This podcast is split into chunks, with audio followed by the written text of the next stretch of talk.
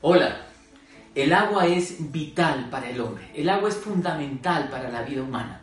A una comunidad que celebraba cómo milagrosamente Dios había provisto agua en el desierto.